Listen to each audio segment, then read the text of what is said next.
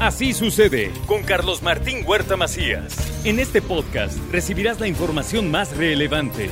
Un servicio de Asir Noticias. Y aquí está con nosotros Héctor López, el experto, el conocedor, el, el, el único capaz de competirle a la inteligencia artificial. ¿no? Así es. Sí, Sí, claro. es él.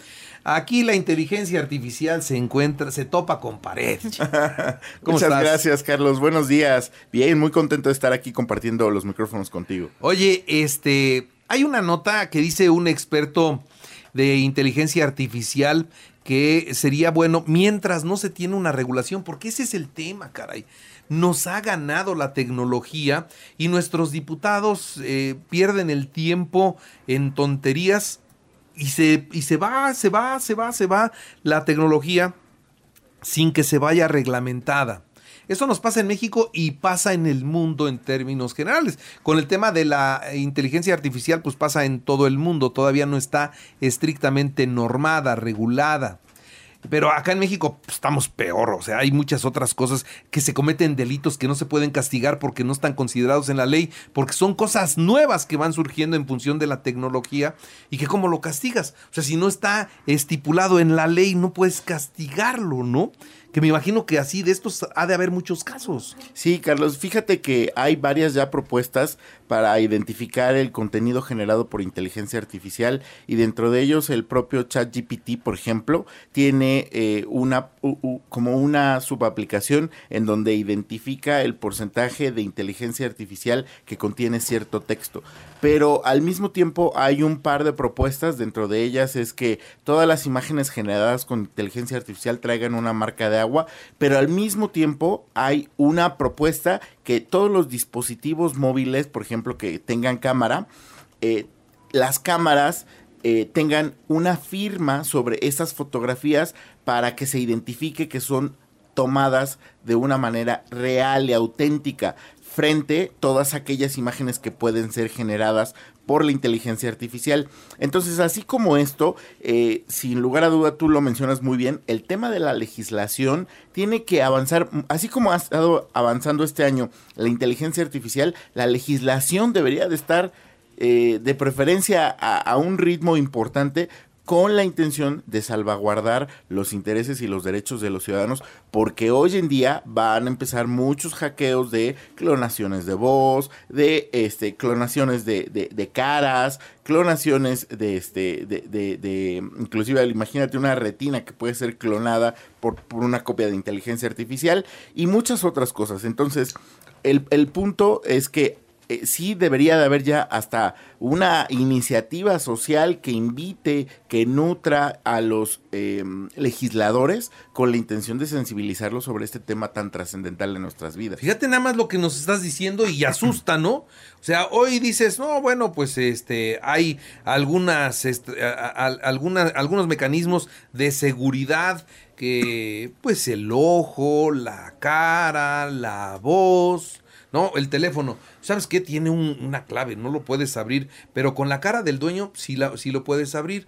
Bueno, hoy esa cara la puedes clonar y Es el teléfono lo podría abrir el que tenga el clon de, del rostro o de la huella o del iris del ojo. O sea, todo eso se puede clonar. ¿Y qué han hecho los legisladores? Nada. El que comete ese delito, ¿cómo lo castiga si no está puesto en la ley, no? Mira, justo pasó esto en, en Spotify. Se crea una canción con inteligencia artificial con dos, este, con dos, eh, con dos cantantes. Se, se escucha igualita la canción.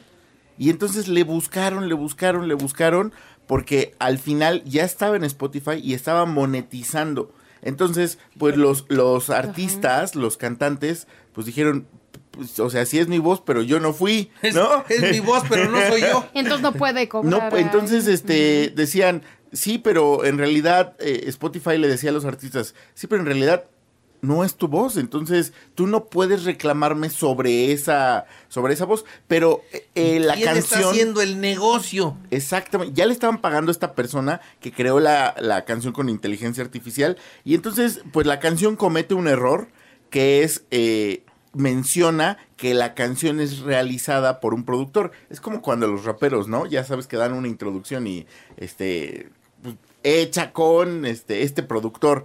Entonces, ese error lo cometen y el autor eh, o, el, o el dueño de esa voz, ¿no? El productor dice, no, yo no hice la canción. Y por esa tangente logran bajar la canción. Si no hubieran metido ese párrafo eh, donde dice hecha por este... Eh, hubieran ganado lana. hubieran mantenido la canción en línea. Ilegalmente. Por, sí, claro, porque puede decir, no, esta, esta voz se parece a la tuya. Ya sé que no eres tú, se parece a la tuya, pero... Pues, pero no eres pero tú. no eres tú. Y como no eres tú, no te estoy explotando a ti. Exactamente. Y por lo tanto, mi negocio va Exactamente. Entonces, ¿Qué cosa? ahí el reto es un tema, sí, legislativo, es un tema en donde las inteligencias artificiales deberían de ponerle etiquetas a, los contenidos eh, realizados por estas inteligencias artificiales.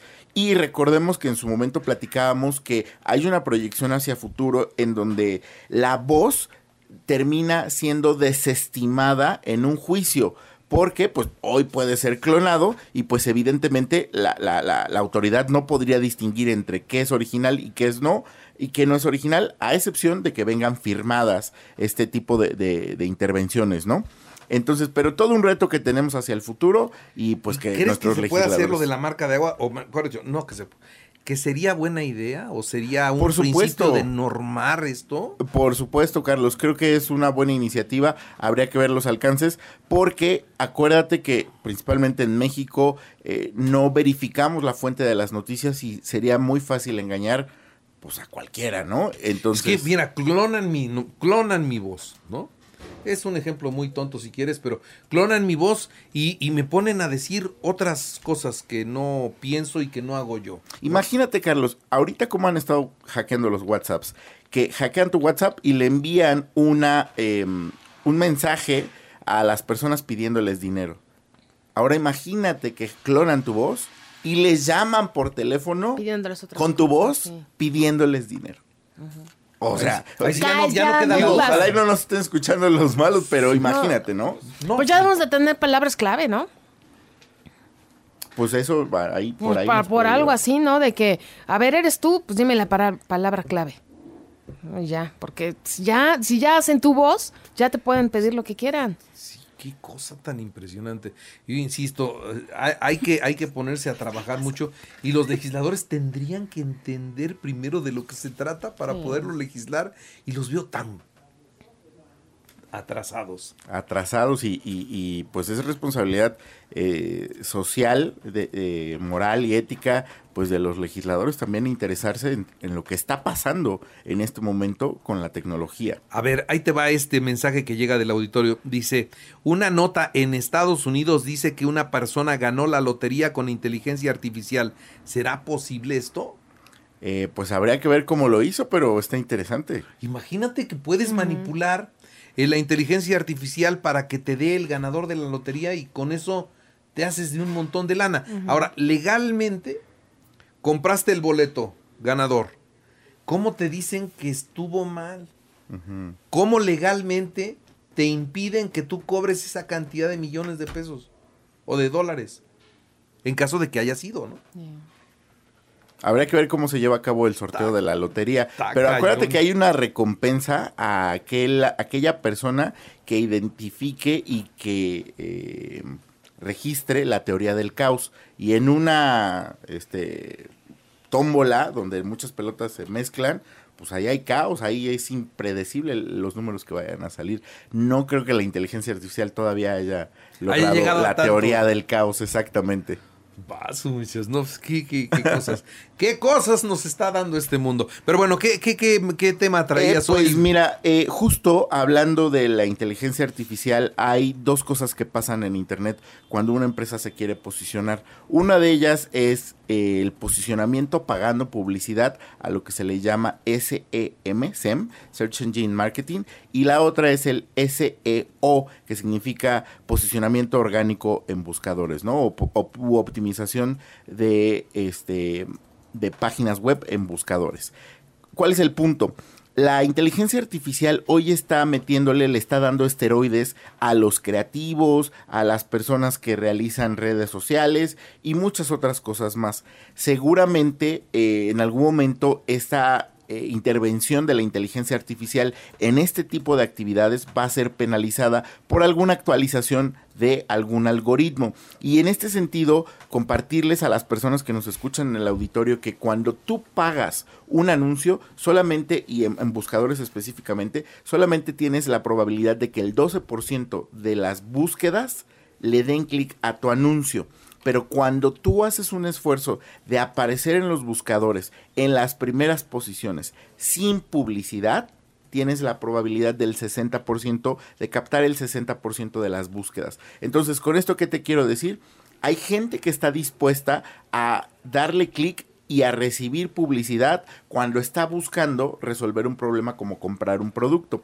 Pero es más fidedigna la información que la gente siente eh, eh, al encontrar en el buscador sin pago de publicidad y esto los ayuda a que puedan entonces los emprendedores o las empresas que aparecen hasta arriba en las búsquedas captar más negocio que lo que tradicionalmente harían. Y para esto es algo muy importante. La gente en los buscadores en Google no pone marcas, googlea problemas. Y si de esta manera tú como emprendedor estás sembrando la solución de los problemas que la gente googlea, seguramente vas a tener mucho éxito. Y yo te pongo el caso de nosotros, ¿no? Hace ocho años nosotros no pagamos una campaña, nosotros no hacemos este publicidad o inclusive en nuestras redes sociales muy esporádicamente eh, se publica algo. Pero cuando tú pones este tipo de palabras claves que activan páginas web en los buscadores, como qué pasó hoy en Puebla o qué, pas qué eh, cómo resolver un problema de marketing en internet, o, entonces estos problemas se googlean, se activan las páginas y entonces Google y los usuarios premian a las páginas que les resuelven sus problemas, ¿no? Entonces, esta técnica de SEO y de SEM son muy, muy importantes si alguien quiere comercializar algo en Internet, pero al mismo tiempo si alguien quiere ayudar a la gente a resolver las preguntas frecuentes que ellos tienen. Y para esto es, mucha gente decía que necesitaba que su página web cargara muy rápido en Internet, pero hoy hay la técnica en donde la gente resuelve problemas sin entrar ni siquiera a una sola página web. A esta técnica se le conoce como la del cero clic y de esta manera cuando tú googleas algo en Internet, solamente lees los resultados de búsqueda. Eso hago yo. Ajá. Ya ni entro. Ya, y ya ahí te da la respuesta. Te da la respuesta. Tú, tú ya tienes la respuesta. Pero eso no afecta a quien lo está subiendo. Porque no, o sea, yo nada más pongo la. Y yo, yo justamente así busco, pregunto, ¿no? Siempre pregunto y me salen, y me, incluso me salen otras preguntas del mismo tema. Ya no entro. Es Entonces, correcto. ¿a ti de qué te sirve? Eh, a las empresas les sirve porque eh, tú cuando hay, hay una técnica, eh, una estadística en donde dice que tienes que resolver entre 20 y 30 problemas de las personas que buscaron información rele- relevante a, a tu industria o a tu producto o servicio. Entonces, nadie te va a comprar a la primera a menos de que tenga una necesidad inmediata y urgente. De lo contrario, entonces tendrías que, y es otra técnica de marketing, estar nutriendo a la audiencia para que cuando esté listo o después de que haya hecho sus comparaciones, tú seas una consideración dentro de sus opciones. Ay.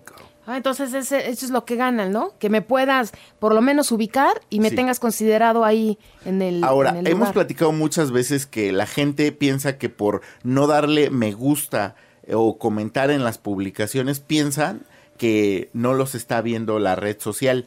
Pero la no acción hoy también es una interacción. Es como cuando vemos en TikTok el que, ah, este, no le doy me gusta ni nada, pero registra mi sonrisa ¿Y entonces el siguiente video es relacionado. Seguramente Oigan, los buscadores, eh, los buscadores en la página donde tú te detienes, porque la fórmula completa del algoritmo evidentemente nunca la van a revelar y ellos la cambian a sus intereses, ¿no? Entonces seguramente si tú te detienes en ese sitio que estás leyendo que te está dando la respuesta con cero clics, va a ser premiado. Me está registrando, ¿no? Que Por me supuesto. detuve ahí y, y me he dado cuenta, como tú dices, no le doy clic, pero me pone un texto largo que me mantiene leyendo su texto. Sí, cero clic es la técnica. Híjola. Muy bien. Mi querido Héctor, qué gusto. Como siempre, un gusto y aquí a la orden, Carlos. Héctor López con nosotros todos los miércoles a esta hora. Gracias.